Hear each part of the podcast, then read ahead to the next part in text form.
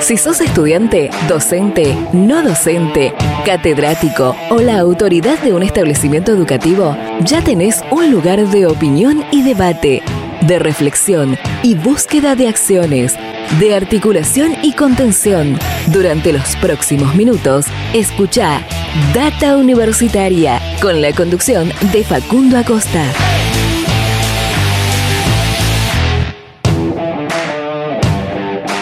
Bienvenidos y bienvenidas una vez más a este espacio dedicado a la comunidad que le da vida a las universidades. ¿Qué tal? ¿Cómo les va? Mi nombre es Facundo y como siempre los voy a estar acompañando durante esta próxima hora. Así es, estamos dando comienzo a un nuevo programa de Data Universitaria Radio, este espacio donde te informamos de todo lo que pasa y va a pasar en el mundo universitario. Llegamos a este programa número 34 del año 2021, en esta transición del mes de septiembre y el mes de octubre, ya los últimos meses de este año 2021, donde por supuesto hay muchísimas novedades y noticias en el mundo académico, en el mundo educativo, en el mundo universitario y para eso estamos aquí en datauniversitaria.com.ar. Como siempre agradecerles a todas las radios, a todas las emisoras de todo el país que comparten semana a semana este ciclo radial y aprovecho para invitarlos a que nos sigan a nuestras redes sociales, en Facebook, en Instagram, arroba Data Universitaria, en Twitter, arroba DT Universitaria y también suscribirse a nuestros canales de Spotify y de YouTube donde siempre pueden volver a escuchar este y otros eh, programas anteriores y ver también otros contenidos complementarios. A su vez nos pueden leer durante toda la semana en datauniversitaria.com.ar, eh, que es nuestro portal de noticias. Eh, y aprovecho, eh, ya que estamos comenzando a comentarte algunas noticias, así después pasamos ya a las primeras comunicaciones de este programa, algunas noticias que fuimos publicando durante esta semana en datauniversitaria.com.ar, como por ejemplo que la Universidad de Río Cuarto implementará la presencialidad programada en todas sus actividades. El Consejo Superior de esta universidad, de la provincia de Córdoba dispuso implementar la presencialidad programada para el desarrollo de actividades administrativas, de servicios generales, docencia, investigación y extensión. La Universidad Nacional de los Comechingones, eh, en la provincia de San Luis, inicia en octubre el curso preparatorio universitario para el ingreso 2022. Sí, el próximo lunes 4 de octubre, la Universidad de los Comechingones de la provincia de San Luis iniciará el CPU para ingresantes 2022 de todas las carreras, según informaron desde la Secretaría Académica. Es una instancia, el CPU, donde los aspirantes al ingreso de las carreras de pregrado y grado eh, comienzan a vincularse y a conocer más de la vida universitaria. La Universidad Nacional de La Plata participa en el desarrollo de una nueva vacuna contra COVID-19. Un equipo de científicos de la Universidad Nacional de La Plata trabaja junto a un consorcio de laboratorios públicos y centros de investigación en el desarrollo de la espineta Un nuevo candidato vacunal contra la COVID-19 cuyos ensayos se encuentran en etapa preclínica y han mostrado excelentes resultados en las pruebas con animales. Eh, si llegamos vamos a tener una comunicación eh, sobre esto esta semana o quizá en el próximo programa de Data Universitaria Radio. Eh, otra noticia también que tiene que ver con lo educativo, con lo universitario, es que esta semana presentaron al nuevo gabinete del Ministerio de Educación de la Nación. Jaime Persig anunció oficialmente al equipo de funcionarias y funcionarios que lo acompañarán durante su gestión como ministro de Educación de la Nación. Silvina Gwirtz es la nueva secretaria de Educación y finalmente, tal como comentamos y adelantamos la semana pasada, Oscar Alpa, rector de la Universidad Nacional de La Pampa, es el nuevo secretario de Políticas Universitarias. En un rato nada más, en este 34 programa de Data Universitaria Radio, vamos a compartir una entrevista en exclusiva que realizamos con eh, Oscar Alpa, el nuevo secretario de Políticas Universitarias. Así que bueno, estas son algunas noticias que puedes leer en nuestro sitio web datauniversitaria.com.ar y de esta manera comenzamos este nuevo programa de Data Universitaria Radio. Data Universitaria, información, comentarios, entrevistas, investigaciones, todo lo que te interesa saber del mundo universitario. Las 24 horas del día y en el momento que quieras. Visítanos en Data Universitaria y Y como primera comunicación de este programa vamos a compartir esto que tiene que ver con algo que pasó justamente hace eh, exactamente un mes atrás en el 86 plenario de rectoras y rectores del CIN, donde se aprobó eh, la implementación de los cursos eh, en las universidades en el marco de la ley Yolanda, una ley que busca formar y capacitar en perspectiva ambiental, en cuestiones de cambio climático a funcionarios eh, o gente que trabaja en la función pública y en este caso las universidades adhirieron a esta ley. Y para eso eh, esta semana nos comunicamos con eh, una red de universidades argentinas que trabaja en el tema ambiental. Estamos hablando de la red de universidades argentinas por la gestión ambiental y la inclusión social la red UAGAIS y hablamos sobre esto con su coordinadora Alejandra Reich quien nos comentó todos los detalles sobre esta implementación. Compartimos. Mira, nosotros eh, desde la red UAGAIS eh, este año, a principio de año, hicimos un curso de sostenibilidad, no sé si lo hablamos en la entrevista anterior, eh, pero bueno, este, este curso de sostenibilidad nos dio la fuerza como para animarnos a pedirle al CIN la, propuesta de generar una capacitación conjunta entre la red UAGAIS y el CIN para la aplicación de la ley Yolanda. en primera instancia, lo que hizo el CIN, bueno, fue hace unos meses adherir a la ley Yolanda y cada universidad fue adoptando de alguna manera u otra esta adhesión. Eh, no todas las universidades cuentan con los docentes que puedan capacitar en esta materia a toda su, digamos, su, comunidad. Y también hay otra cuestión que tiene que ver con la autonomía universitaria que hace que muchas universidades universidades hagan una capacitación, pero que no sea la que, eh, la que exige los lineamientos de la ley Yolanda, que está articulado por el organismo de aplicación, que es el Ministerio de Ambiente de la Nación. Por lo tanto, eh, puede haber miles de capacitaciones, pero que no van a estar bajo ese lineamiento y que por lo tanto no van a conseguir la certificación del Ministerio de Ambiente de la Nación. Lo que hicimos fue proponerle al cine, en base a la experiencia que la red UAGAI ya tuvo en el dictado de un curso a principio de año de sostenibilidad, que es muy similar en algunos aspectos a eh, los lineamientos de la ley Yolanda, considerando que tenemos docentes en todo el país, eh, era de algún modo poder también federalizar este, este curso, esta capacitación, que esté integrado por docentes de todas las redes que componen, eh, perdón, de todas las universidades que componen la red. Entonces, y también para facilitarle a las universidades que quizá no cuentan con todas las, para, para cubrir todas las necesidades eh, que tiene el curso, eh, bueno, brindar esta herramienta para poder incluir en las universidades este, esta capacitación que además contaría con la certificación del ente de aplicación que es el Ministerio de Ambiente. Eh, bueno, en su plenario del 31 de agosto el CIN aceptó esta propuesta. recién me llegó hace unos días la resolución eh, y bueno, estamos ahora, eh, quedamos en, encontrarnos la semana que viene para ver cómo empezamos a articular eh, entre el CIN y la red esta capacitación que entiendo estaría instalada en, el aula virtual que cuenta el CIN y sería de libre uso de todas las universidades nacionales de la Argentina que quieran, bueno, capacitar a, su, a su comunidad docente, no docente y estudiante. Em, pero bueno, contaría por supuesto con la certificación del Ministerio de Ambiente para, para que sea así realmente un curso en el marco de la Yolanda. Eh, justamente tenía pensado eh, preguntarte a quiénes de, la comunidad universitaria va a alcanzar la formación, porque si nos vamos a, lo que dice la ley eh, 27592, prevé la formación integral en ambiente para aquellos que trabajan en la función pública. En este caso serían eh, las autoridades universitarias. Pero ¿hay posibilidades entonces de que esto sea extensivo a toda la comunidad universitaria?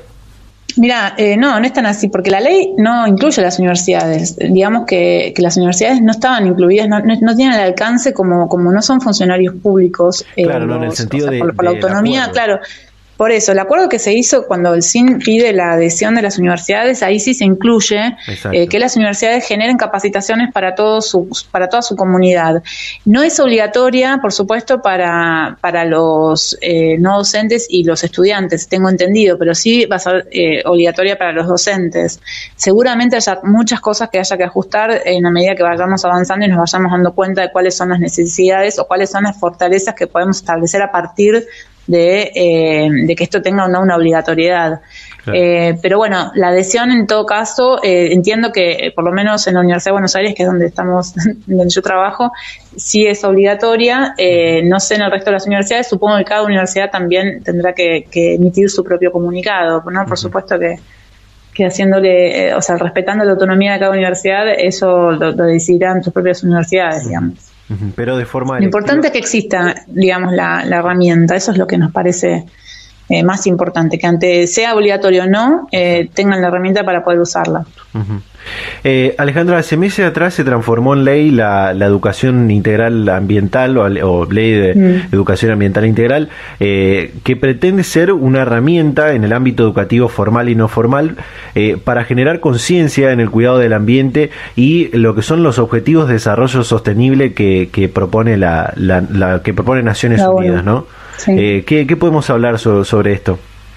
Mira, eh, nosotros desde la red UAGAIS eh, habíamos trabajado en la Estrategia Nacional de Sustentabilidad en las Universidades de Argentina, que hoy es parte de esta ley, está mencionada en el capítulo 2 como una herramienta para que las universidades puedan incorporar la temática ambiental dentro de las mismas. Así que bueno, esa herramienta ya existe, es, eh, la puedo poner a disposición de quien la necesite.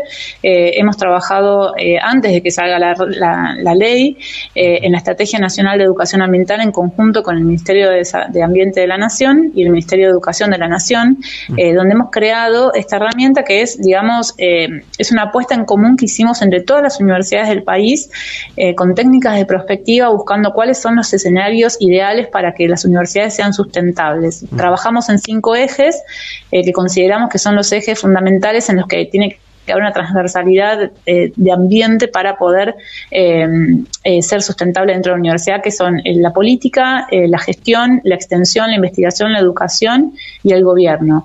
y o te estoy diciendo quizá alguno que no estoy, pero después te lo, te lo paso bien. bueno, en estos ejes trabajamos en cuáles son los escenarios ideales que tienen que, que haber, digamos, en una universidad para que sea sustentable y eh, cuáles son las metas y acciones para llegar a estos escenarios. Todo eso está volcado en un documento que se llama ENSUA, que es la Estrategia Nacional de Sustentabilidad en las Universidades de Argentina y que bueno, que esta ley que salió hace poquito la nombra como una herramienta para incorporar en las universidades. Así que bueno, por ese lado estamos súper contentos de haber podido aportar una política pública desde las universidades para la sustentabilidad universitaria y por el otro, bueno, esperando que se conformen las comisiones necesarias dentro de esta ley para poder avanzar ya en cuestiones más concretas de cómo se va a, poder eh, o sea, llevar adelante la puesta en común de, de, la ley dentro de, los mismos ámbitos educativos, ¿no? En el mismo sentido, eh, en esta ley de educación ambiental, dentro de lo que es la, Estrategia Nacional de Educación Ambiental Integral, eh, uno de los objetivos es llevar adelante el fortalecimiento de las capacidades técnicas, la profesionalización de los recursos humanos mediante capacitación, perfeccionamiento, formación de grado y, y posgrado. ¿no? ¿Qué rol tienen o pueden tener las universidades y en este caso la red UAGAIS en esto? Y creo que es fundamental el rol de la universidad siempre, o sea, somos formadores de futuros tomadores de decisiones, de futuros profesionales, de futuros profesores, o sea, el rol de la universidad es fundamental y aparte, bueno, hoy en día la universidad ya cumple roles mucho más amplios que los, que los anteriores, que eran solamente el de, la educación, sino que también hoy incorporas los temas sociales y ambientales como parte, digamos, del las problemáticas a las que tiene que hacerle frente la universidad. Entonces creo que en este aspecto, por ejemplo, la ley Yolanda viene a ser un, apoyo que nos va a dar el poder capacitar a los docentes universitarios y al personal universitario para poder generar eh, una conciencia interna más fuerte y poder, o sea, porque yo siempre digo, la, la, o sea, la educación se imparte no solamente desde lo, desde lo académico, hoy entrar a una, una universidad que, que esté comprometida políticamente con el ambiente y genere acciones dentro de la gestión universitaria, que sea más sustentable y genere un menor impacto en el ambiente donde se sitúa esa universidad, es también educativo para esa persona que pasa cinco años dentro de una institución. Entonces creo que es fundamental el rol de la universidad, fundamental el rol de la educación y también de las políticas de gestión que se adopten dentro de una universidad, que son formativas. Y eso es lo que después va a conducir a que las personas que tengan el día de mañana la toma de decisiones puedan estar más capacitadas y más eh, lúcidas con respecto a las necesidades que se, que se requieren urgente, o sea, que son urgentes. Eh, a la hora de tomar decisiones. Data Universitaria. Información, comentarios, entrevistas, investigaciones, todo lo que te interesa saber del mundo universitario. Las 24 horas del día y en el momento que quieras. Visítanos en datauniversitaria.com.ar. Bien, ahí está lo que hablamos con Alejandra Reich, coordinadora ejecutiva de la red UAGAIS, eh, sobre la implementación de la ley Yolanda, también eh, lo que respecta a la ley eh, de educación ambiental integral y esta estrategia nacional de sustentabilidad para las universidades argentinas. bueno, con esto cerramos este bloque, vamos a hacer un pequeño corte. En el próximo bloque vamos a compartir la entrevista en exclusiva con el nuevo secretario de Políticas Universitarias. Ya volvemos con más Data Universitaria Radio. La UNBM abrió las inscripciones para el ingreso 2022 y tenés muchas opciones para elegir. Hay un montón de carreras en el campo de las ciencias humanas, las ciencias sociales y las ciencias básicas y aplicadas. Además, de acuerdo a tu carrera, podés estudiar en distintas ciudades. Villa María, Córdoba, San Francisco o Villa del Rosario. Entra en la web de la UNI www.unbm.edu.ar y busca la guía de carreras en el enlace Ingreso 2022. Una vez que la elegiste, completa el formulario de preinscripción. Tenés tiempo desde el 28 de junio al 13 de agosto de 2021. Te esperamos porque la UNI sos vos. Universidad Nacional Villa María. Pública, de todas, de todos. Volvemos con más Data Universitaria Radio en este programa número 34 del año 2021 de esta, nuestra segunda temporada con este ciclo radial del mundo universitario. Y como te contaba en la apertura de este programa, esta semana realizamos una entrevista en exclusiva con eh, quien es el nuevo secretario de Políticas Universitarias, luego de que Jaime Persig eh, asumiera el Ministerio de Educación de la Nación. Eh, hace algunos días atrás. Y eh, como adelantamos el programa anterior, Oscar Alpa, eh, quien ahora es rector en uso de ejercicio de la Universidad, en uso de licencia, perdón, de la Universidad Nacional de La Pampa, eh, es el nuevo secretario de Políticas Universitarias y pudimos hablar de varios temas, entre ellos una reunión que mantuvo esta semana con las autoridades del Consejo Interuniversitario y del Consejo de Rectores de Universidades Privadas, eh, que tiene que ver con una declaración de eh, las universidades y de la Secretaría de Políticas Universitarias de eh, avanzar hacia la presencialidad plena en las universidades argentinas. Así que compartimos esta entrevista de Data Universitaria en exclusiva con el secretario de Políticas Universitarias, Oscar Alpa. Eh, no, la verdad, uno para ser sincero, no. O sea, si bien veníamos trabajando, no, no pensando en la secretaría ni nada, sino trabajando, eh, bueno, dentro del Consejo Rectores. A mí me, ya hace tres años y medio que era rector de la universidad y dentro de ello veníamos trabajando con, con, con Jaime Persic, eh, cuando era vicepresidente, después presidente del CIN y por supuesto después secretario y bueno, y uno seguía trabajando, me ha tocado presidir las comisiones de asuntos académicos, de acreditación, o sea, la verdad que uno, en medio de la pandemia, que no fue para nada fácil, eh, veníamos trabajando en ese nivel y esa realidad, veníamos trabajando con, eh, digamos, con el grupo de, Jaime Perfil dentro de, del CIM, bueno, la verdad que una, una sorpresa total, es inclusive yo justo tenía previsto una reunión una semana antes que teníamos ese lunes y, y bueno, cuando inclusive empezaron, digamos, estas cuestiones de, modificaciones del ministerio, bueno, uno uno cuando va del interior es a veces más complicado, tenía ya estaba previsto venir, pero bueno, son 600 kilómetros que, que ahora los medios de comunicación eh, había que hacerlo en auto, y volver, así que inclusive ese viernes antes que lo nombre, un poco había hablado con, con Jaime si esa reunión se iba a hacer o no. Así que bueno, después me sorprendí en, en los medios, así que lo saludé. Y, y bueno, después me, me confirmó que, se, que venga y el lunes a la mañana hablamos, o sea que ahí recién me, me, me enteré.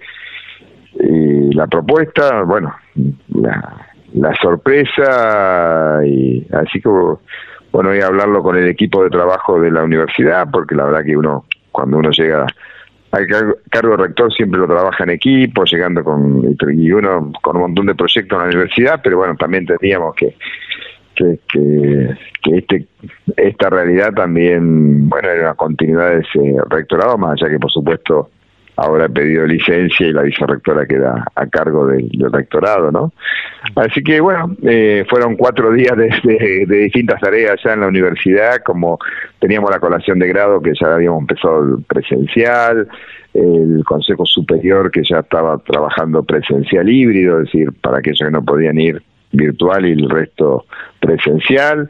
Así que cerrar toda la actividad que tenía previsto y, bueno, partir el, domingo en mi auto para, para Buenos Aires. Así que esa fue un poco la, la historia. Acá a partir de, de, este lunes estamos eh, ya en la Secretaría trabajando a full, acompañando, o sea, siguiendo las políticas que había establecido como secretario de Política Universitaria Jaime Persigui, y bueno, por supuesto ahora dando los mismos lineamientos como ministro, ¿no? Así que, y, bueno, trabajando ayer justamente eh, lo primer tema con respecto a la presencialidad, así que estuvimos trabajando también en ese tema, tanto con el CIN como con el CRUP, para poder llegar a un acuerdo en el día de ayer. Así que bueno, temas que van pasando día a día y momento a momento en esta pandemia, pospandemia, etcétera, ¿no? Que necesitamos, como nos pasó este último año, ir tomando resoluciones momento a momento, porque, bueno, la única certeza durante todo este tiempo era la incertidumbre y tenemos que administrarla y manejarla así para, para la realidad de nuestro sistema universitario, ¿no? Eh, justamente Oscar iba a preguntarle cómo están siendo estos primeros días de trabajo en la, en la SPU, teniendo en cuenta que se viene una tarea titánica como es ir retomando progresivamente la presencialidad hacia la, hacia la plenitud de la, de la universidad, ¿no?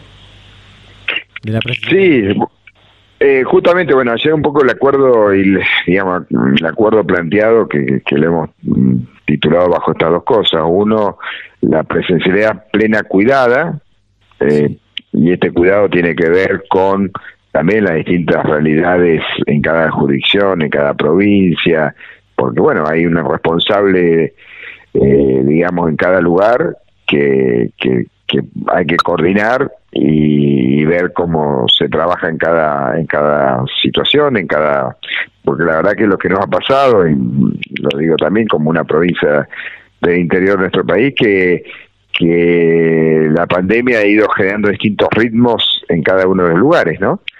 Así que la universidad se tiene que ir adaptando a ello y teniendo los cuidados.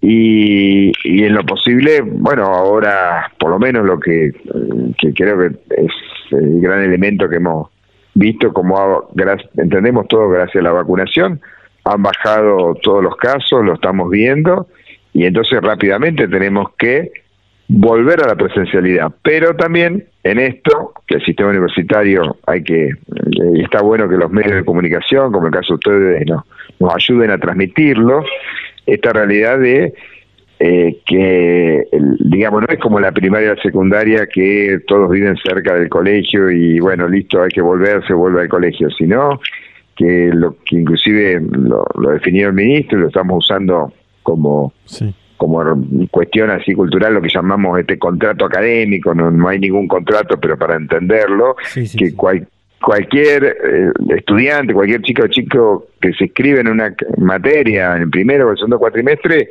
siempre pregunta qué va a ser, presencial, virtual, en qué horario, y en función de eso define si lo va a cursar o no lo va a cursar. Y en la mitad del cuatrimestre no podemos cambiarlo. Esto, esto, es lo que hay que difundir y comunicar y entender, que las universidades lo sabemos muy bien, pero a veces pareciera que, eh, ah, no, ¿por qué no vuelven toda la presencialidad o por qué no? Bueno, es esto, cuidar esta cuestión cuando hay otras carreras, otras materias, no sé, veterinaria, agronomía, donde el chico está así queriendo volver, volviendo al campo, querer volver al laboratorio, eh, se está la posibilidad porque quizás no se fueron de las localidades, tanto en Buenos Aires como el interior, pasa exactamente lo mismo. Eh, la mayoría de Buenos Aires, muchos, sobre todo la UBA, quizás no tanto en el conurbano, pero en la UBA hay un 30-40% que son del interior del país y, han dejado de alquilar porque la pandemia fue tan larga que han dejado de alquilar y no podemos decirle, bueno, estando ya a un mes y medio, dos meses, eh, venite a alquilar de nuevo cuando falta para terminar el, poquito para terminar cuatrimestre. Segundo, que los medios de comunicación, digamos, transporte, mejor dicho, no comunicación de transporte, estamos hablando de colectivo y todo lo demás, no, no tienen la frecuencia de antes. Claro. Eh, con lo cual no es, bueno, vení, volvete y después va y volvé otro día. Sí. No solo eso, la cuestión familiar, muchos mm, por organización familiar dice, ah, bueno, en forma virtual lo puedo cursar, si fuera presencial sería difícil, tengo que llegar hasta la universidad, volver. Sí. Eh, entonces, tomó, aceptó, empezó la, la, el espacio curricular que, que sea y, y no se le puede cambi cambiar las condiciones en la mitad. Entonces, con esa salvedad, que es nuestro segundo planteo, es decir, volvemos a la presencialidad plena, pero cuidada, manteniendo los cuidados respectivos, los protocolos que corresponda, eh, digamos, en la actualidad, pero también cuidando esta, esta, esta um, contrato académico que cada uno que, empieza a cursar cada uno cada uno de los estudiantes que empieza a cursar dice bueno es este formato este horario y, y de esa manera acepta no Uh en esta en esta reunión que, que usted mencionaba recién que, que, mantuvieron con las autoridades de, del CIN y del, y del CRUB, donde se generó esta, esta declaración de, de, recomendar el volver a la presencialidad, se hizo hincapié con, con respecto al sistema universitario público de respetar la autonomía universitaria. Eh, primero pedirle que, que, explique para aquellos que por ahí no, no conocen o, o no entienden de, del funcionamiento del sistema universitario, eh, qué, qué es y cómo funciona la autonomía universitaria. Y seguido de esto ampliar un poco lo, lo, de la reunión en respecto a cuáles son las recomendaciones para ir hacia esa presencialidad plena y de forma cuidada, ¿no? Bueno, eh, respecto a la autonomía y esto que nació nuestra reforma universitaria ya hace más de 100 años y que se fue construyendo eh, no solo desde aquella vez, sino también uno habla de, de o sea, la, la, autonomía desde el punto de vista legal es que las universidades no dependen, a pesar de que son nacionales, no dependen del Poder Ejecutivo, ¿no? Claro. En este caso, inclusive, por ejemplo, el caso del el caso del secretario de Política Universitaria no es que dependen del secretario eh, para nada, sino que la, eligen democráticamente sus autoridades, sí. sí tiene una dependencia del Poder Legislativo, digamos, o sea que eh, las universidades tienen que acatar como las leyes del país y el poder y el poder judicial, pero esa autonomía no implica que no tiene dependencia de los decretos presidenciales y de lo que tiene que ver con el poder ejecutivo. Tal es así que el presupuesto, y ahí tiene que ver con el otro concepto que viene asociado que la autarquía de las universidades, sería la autonomía financiera, la autarquía, claro. eh, el presupuesto tampoco es, eh, bueno, vienen a, a, a plantearlo aquí al Poder Ejecutivo y se lo va dando, sino que el presupuesto se lo da al Poder Legislativo a través del presupuesto nacional. El, normalmente hay un artículo, históricamente ha sido el artículo 12 del presupuesto, donde dice cada universidad lo que va a tener para todo el año. Y con eso, en la autonomía y la autarquía financiera, cada universidad no solo elige sus autoridades, su formato, su estatuto, sino que también define eh, el cuerpo docente, como las dedicaciones, los gastos de funcionamiento, etcétera, ¿no? Uh -huh. Más allá que siempre desde en esta secretaría y el Ministerio de Educación, por ahí hay programas especiales que vienen aparte en financiamiento que se los acompaña para generar las políticas eh, universitarias. Pero bueno, esa es la autonomía. La, por más que inclusive este Ministerio de Educación diga eh, digamos, se hace tal, tal, tal, cuestión o tal otra, la autonomía no depende, eh, digamos, las universidades nacionales no depende del Poder Ejecutivo. Y, mm, digamos, eso para dejar claro por qué en el marco de la autonomía, ¿no? A, dif a diferencia de, por, por, ejemplo, en la primaria y secundaria, en las jurisdicciones, sí. o sea, las provincias, donde si la provincia dice vamos a, digamos, volvemos toda la presencialidad, todas las escuelas tienen que volver a presencialidad sí. o todos tienen que volver a la virtualidad. ¿no? Entonces, y además, bueno, la ventaja de esa autonomía, volviendo un poco a, la, a tu segunda parte de la pregunta, es que cada universidad y tiene está conformada de distintas maneras, las tradicionales con las facultades, otras, sobre todo las más nuevas, con departamentos.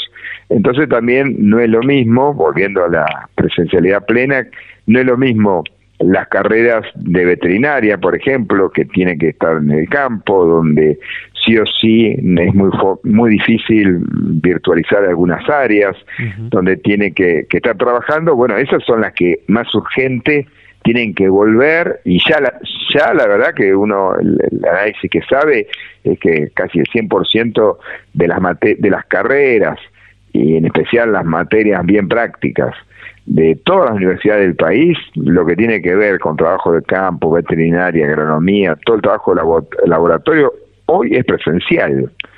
Hoy es presencial. La misma UBA, hoy por hoy, recién hace un ratito en una reunión, el mismo rector nos decía de los 330 mil estudiantes, hoy 80 mil están presenciales ya en distintas actividades. Y ya eh, era antes también.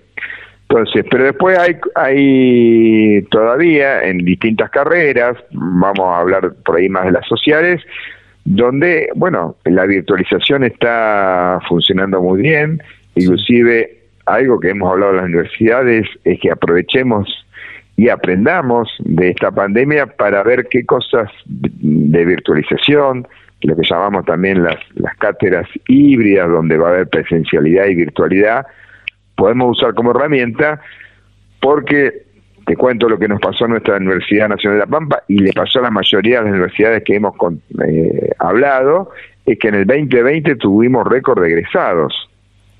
Eso quiere decir que también el sistema virtual híbrido permitió lo que siempre planteamos, este derecho humano a la educación superior y permitió que egresen, porque quizás por cuestiones de, trabajo, por cuestiones de familia no lo podían hacer y esto lo permitió y esto se, se pudo hacer, ¿no? Eh, mm, Oscar antes mencionaba el tema del presupuesto, eh, que ha generado una, se ha generado una polémica, incluso la Federación Universitaria Argentina presentó un documento declarando de que habría un ajuste al sistema universitario por eh, presentarse en el presupuesto que envió el gobierno al Congreso Nacional alrededor de unos 75 mil millones menos de lo que pidieron las universidades del CIN para el presupuesto del próximo año. ¿Pudo revisar esto ahora desde la SPU? ¿Qué le parece? ¿Qué, conoce? No, a ver, acá habría que ver dos cosas. Una que eh, siempre, inclusive, bueno, el anterior secretario y ministro está trabajando por, por la mejora de, digamos, del presupuesto, pero más allá de eso, también hay que un poco entender lo que es lo que quizás generó más ruido, por eso no podemos para nada de, plantearlo así como, como ajuste por el tema de la cantidad, sino que recordemos que tres días antes que se presentó el presupuesto, con lo cual recordemos que el presupuesto se desarrolla primero de la Secretaría de Política Universitaria, después va al Ministerio de Educación, después va al Ministerio de Economía y después recién se presenta, se hizo una paritaria firmada por todos los gremios eh, docentes universitarios y inclusive por supuesto por el gremio no docente que se, hubo un ajuste de valores y por eso eh, pero eso digamos no estaba previsto pensada en el proyecto que se elevó y por eso seguramente depende cómo se lo considero depende de si es que se haga eh, quizás se, se está malinterpretando. Igualmente se está trabajando eh, fuertemente para que ni bien comience, eh, digamos, a tratarse o si se puede enviar, conseguir antes, si es, es posible ya actualizar y modificarlo ese presupuesto y bueno, tenemos que, digo para que ya lo incluya, si no será previsto para el próximo presupuesto. Pero bueno, la, la, confusión seguramente viene por ese lado. Eh, Oscar, voy a hacerle la última pregunta porque imagino debe tener muchas otras actividades por, por cumplir. Eh, en una entrevista que hicimos a principio de este año, hablamos de lo que es la bimodalidad que se iba a dar justamente en este segundo cuatrimestre y que se está dando en este segundo cuatrimestre con la ampliación de la presencialidad, pero también, como decía antes, fortaleciendo eh, los aspectos positivos de, la virtualidad. en este punto hay dos cosas que, que me gustaría preguntar una tiene que ver con el plan B, eh, de, impulsar y fortalecer el plan B, y el otro, eh, el, cómo seguir recomendando, eh, que eso me quedó de, otra pregunta anterior, cómo seguir recomendando el ir progresivamente recuperando presencialidad hacia la plenitud, en el, ojalá sea en el próximo 2022, ¿no? Bueno, el, el BES, recordemos que estamos ejecutando ya el BES, de, como decíamos, el BES 1 y, está en marcha el BES 2. Como decía, tampoco te puedo dar precisión ahora de algunas cositas, porque hace tres días que estamos eh, acá en la Secretaría, entonces, eh, así que una de las primeras charlas que, que, estamos así con los medios. pero digamos, esto que está claro y, y va hacia, inclusive en lo posible, trabajar y retransformar eh, no solo la virtualización, sino eh, las aulas híbridas, ¿no? Que implique que se pueda dar eh, estar en presencialidad, pero también eso está sirviendo para la virtualización también.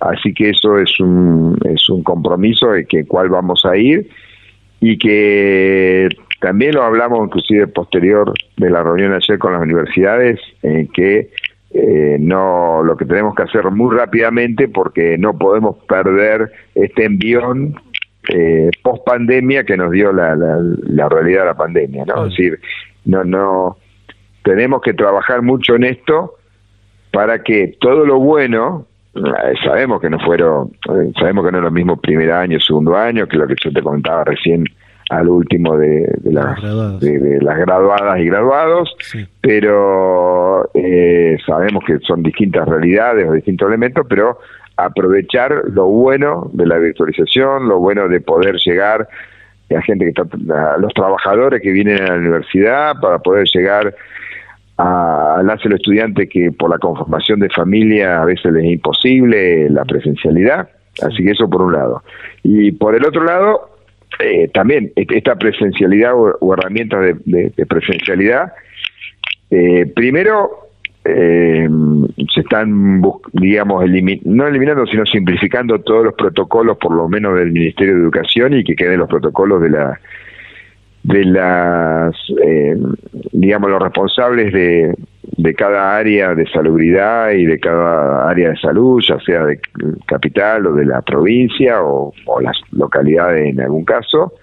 O sea que, que lo que mm, no, no, digamos, todo el tema de distanciamiento y todas las demás cosas que sean en concreto los protocolos que soliciten en cada caso y no haya desde el ministerio, digamos, porque a veces había una un, procedimiento bastante largo y que eso lo hacía que digamos no ha tocado que uno solicite pide todo demás cuando se estaba liberando cuando nos estaban por dar no sé un rebrote o una segunda ola ya lo teníamos y al final tenemos que cerrar o sea, que, sea mucho más ágil no eh, la verdad esperamos todos que, que la que el, digamos la, la vacunación no permita eh, ninguna ola de, Delta, ninguna ola de variante Delta. Pero bueno, la verdad es que tenemos que estar preparados todos, ¿no? Eh, entonces, bueno, aprovechemos que en este momento, a este último día de septiembre, se puede volver y entonces, con esta, digamos, parámetro de no cambiemos las condiciones de cursada del segundo cuatrimestre, todo lo que se pueda volver a normalidad, eh, sobre todo creo que algo que, que es lo que más se va a volver es eh, el tema de los, digamos, evaluaciones, ¿no? Eso ha sido algo que quizás el sistema no ha podido virtualizarlo bien, no, no ha dado los resultados de la virtualización, lo que es evaluaciones, y seguramente lo que se va en cada una de las universidades van a, van a avanzar rápidamente, además de la parte práctica, de que estamos hablando todas estas mm, carreras que sí o sí necesitan una cuestión práctica, con las eh, evaluaciones y el otro tema es contacto, clase de consulta con los estudiantes de la carrera de primer y segundo año. Perfecto. Que, son, que no han tenido contacto con la universidad, ¿no? Data Universitaria. Información, comentarios, entrevistas, investigaciones. Todo lo que te interesa saber del mundo universitario. Las 24 horas del día y en el momento que quieras. Visítanos en datauniversitaria.com.ar. Bien, ahí está eh, la palabra en exclusiva que obtuvo data universitaria del flamante secretario de Políticas Universitarias del Ministerio de Educación de la Nación, Oscar ALPA, eh, que tiene que ver con este, esta reunión que mantuvieron esta semana con las autoridades del CIN y del CRUP para avanzar hacia la presencialidad plena. Y como bien escuchamos se van a ir recuperando como se viene dando durante todo este 2021 diferentes actividades e instancias eh, presenciales eh, sobre todo aquellas cuestiones prácticas y en algún momento vamos a avanzar tanto de forma progresiva que vamos a estar en la presencialidad plena en el mundo universitario, en las universidades argentinas eh, y ojalá sea para el próximo año. Hacemos un pequeño corte en el próximo bloque, hablamos de orientación vocacional con alguien de la Universidad Nacional de La Plata. Ya volvemos con más Data Universitaria Radio.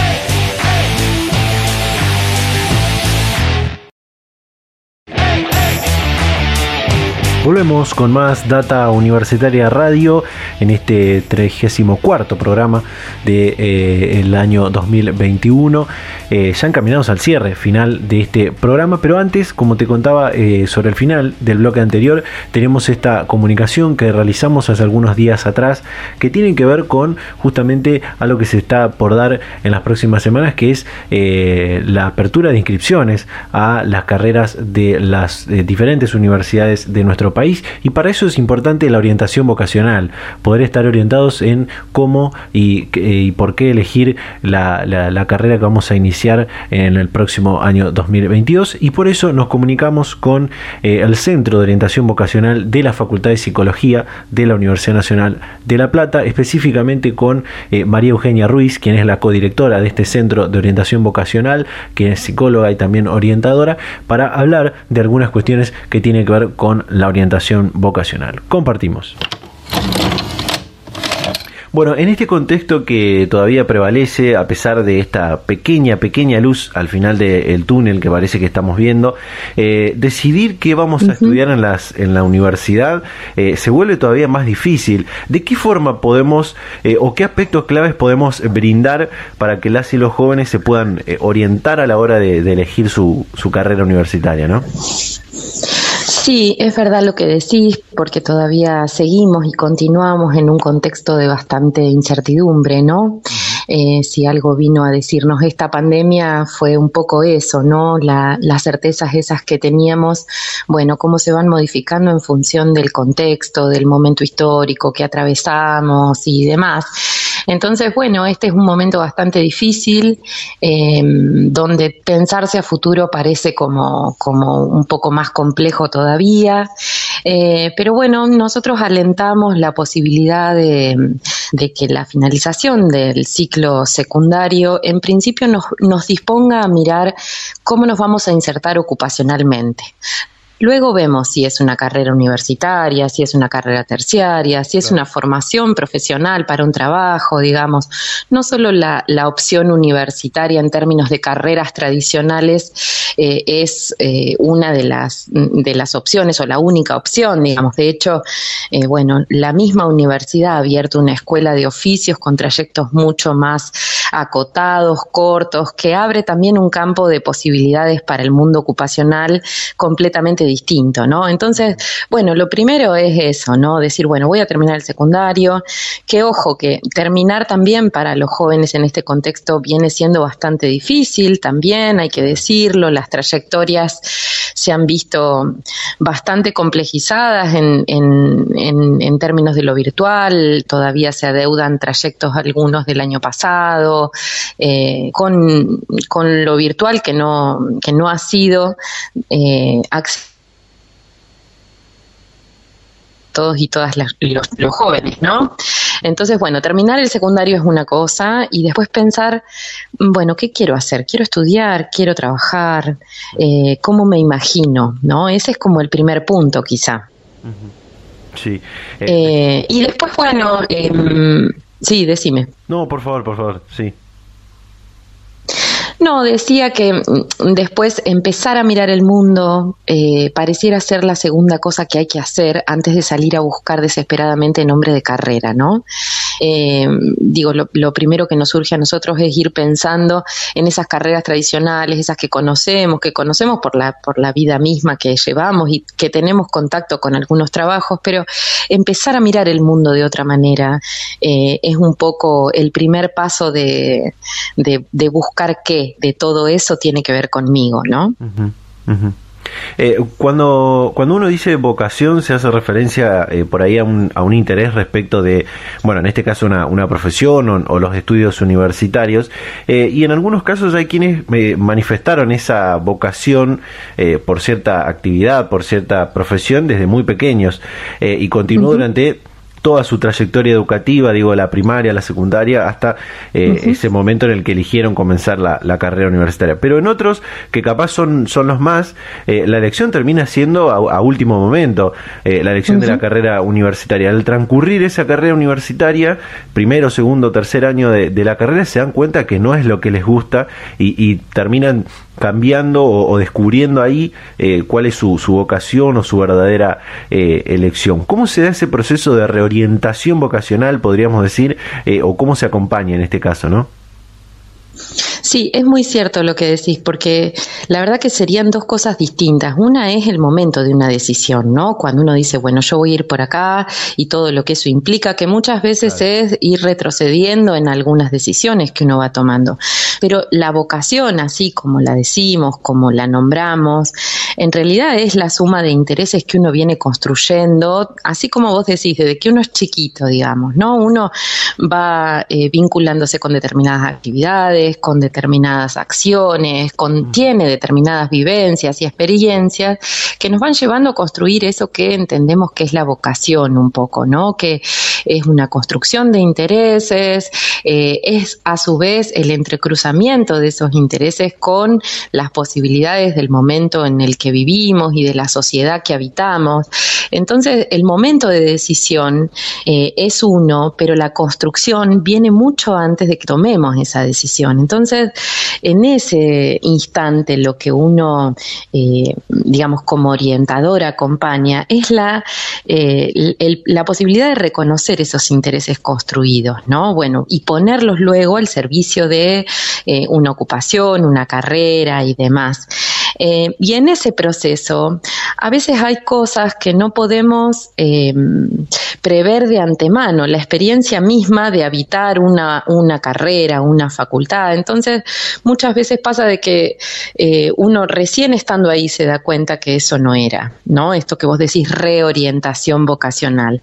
Bueno, muchas veces los jóvenes empiezan una carrera o empiezan un trayecto formativo y ahí se dan cuenta que, bueno, que no era tan así como ellos pensaban, que no, que algo de lo que imaginaron no sucede o, o muchas veces también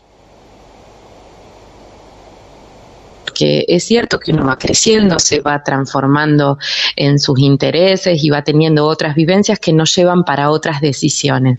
Entonces, bueno, sí acompañamos también eh, mucho.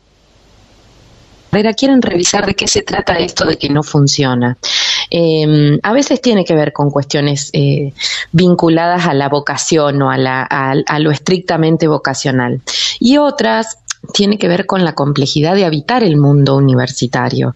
Eh, no siempre cuando me va mal me equivoqué de carrera, digamos, ¿no? A veces eh, es la lógica de un sistema que tengo que acomodarme, que tengo que entender cómo es, eh, sobre todo en estos dos años que ha sido virtual, digamos. Vos pensá un joven del interior que ni siquiera ha transitado los, los pasillos de las facultades, teniendo que entender la lógica de cursadas, de relatividades, el sistema universitario y demás, bueno, ha sido bastante complejo. Entonces, cuando esto les pasa a los chicos, decimos, bueno, a ver, pensemos, ¿con qué tiene que ver lo que no funciona? ¿No? Antes de decir, bueno, me equivoqué de carrera, que también tiene como su costado de frustración, viste, pensarlo así, eh, cuando en realidad, bueno, uno toma decisiones y en la medida en que las circunstancias cambian, esas decisiones seguramente también cambian, ¿no?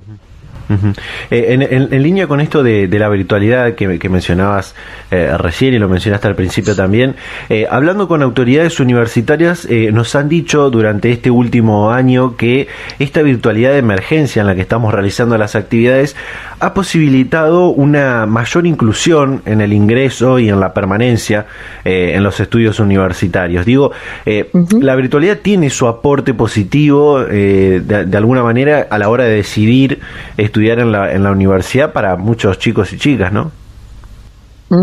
Sí, seguramente, seguramente que de todo esto aprenderemos algunas formas que son, que terminan siendo eh, oportunidades, ¿no? Para muchos y muchas, digamos, que, que bueno, que eh, pudiendo estar en sus casas o en sus ciudades, sin el costo que tiene y que implica em, eh, trasladarse, vivir en otra ciudad y demás, bueno, seguramente ha sido una posibilidad para muchos. De hecho, nosotros en el centro de orientación, digamos, hemos realizado procesos virtuales con, con chicos de todo el país, digamos.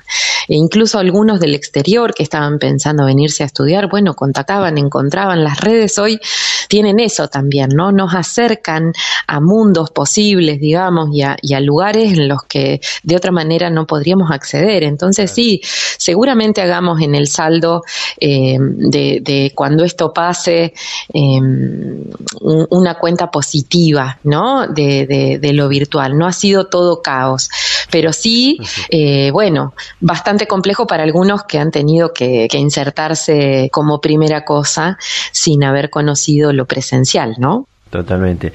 Eh, Eugenia, al principio hablabas de que es importante eh, contar con la información de, la oferta académica, de la facultad, de la universidad y, demás. Eh, por supuesto, es, un aspecto clave para poder elegir y por eso en algún momento la, importancia de, las expo universitarias que, realizan las diferentes casas de, de, estudio todos los años.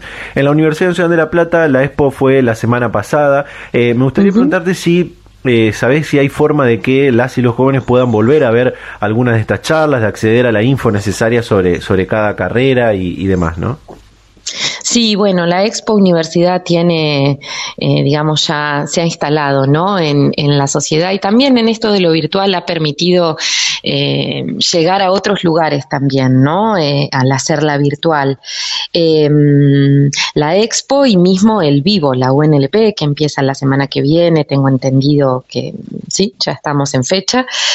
Bueno, son experiencias muy interesantes porque ahí lo que, lo que encontramos son los testimonios de las personas trabajando. Ya no es el plan de estudio que miramos, la cantidad de materias, la cantidad de años, que a veces no nos dicen mucho de lo, el detalle del trabajo que, se hace. Y la, las expo y las posibilidades, digamos, de encontrar em, gente hablando de lo que hace, nos abre mundos eh, y, nos muestra los trabajos por dentro, que en ese sentido es súper interesante, eh, bueno, la propuesta de la universidad y, y las expo, cualquiera sean. Em, en el portal de, la Universidad Nacional de La Plata, e incluso si uno pone Expo 2021, están los materiales de las, de las conversaciones y pequeños materiales que todas las facultades han preparado para que quien quiera eh, conocer un poco más la facultad por dentro pueda encontrar. Así que sí están subidos en cada una de, las pestañas de por facultad eh, materiales audiovisuales de las de cada una de las unidades académicas. Perfecto. María Eugenia Ruiz, codirectora del Centro de Orientación Vocacional de la Facultad de Psicología de la Universidad Nacional de La Plata, hablando de orientación vocacional para que los jóvenes puedan decidir y elegir eh, qué van a cursar el próximo, el próximo año en la universidad. Muchísimas gracias eh, por el tiempo, por la predisposición.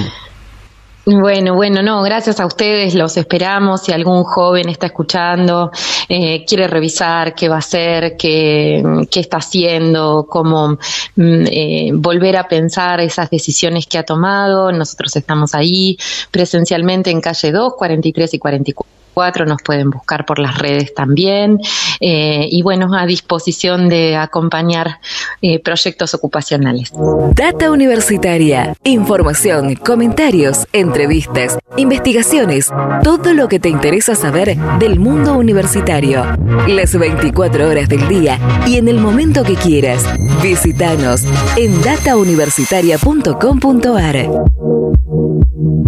Bien, ahí está eh, la comunicación que realizamos esta semana con María Eugenia Ruiz, codirectora del Centro de Orientación Vocacional de la Facultad de Psicología de la Universidad Nacional de La Plata, sobre algunos tips, algunas recomendaciones, algunos temas interesantes y puntos clave que podemos considerar a la hora de elegir, eh, de considerar qué carrera, qué estudios universitarios vamos a comenzar en este caso para eh, el próximo ingreso 2022 sobre todo un punto importante porque en este espacio radial de data universitaria hemos hablado en reiteradas oportunidades sobre orientación vocacional, entender que más allá de que se le diga carrera universitaria, no es una carrera eh, ni contra nadie, eh, cada cual tiene su ritmo, tiene sus tiempos eh, y tiene, por supuesto, cuestiones propias y subjetivas de su construcción social, las cuales pueden hacer que le vaya mejor o no, no tan bien, eh, o puede ser que vaya más rápido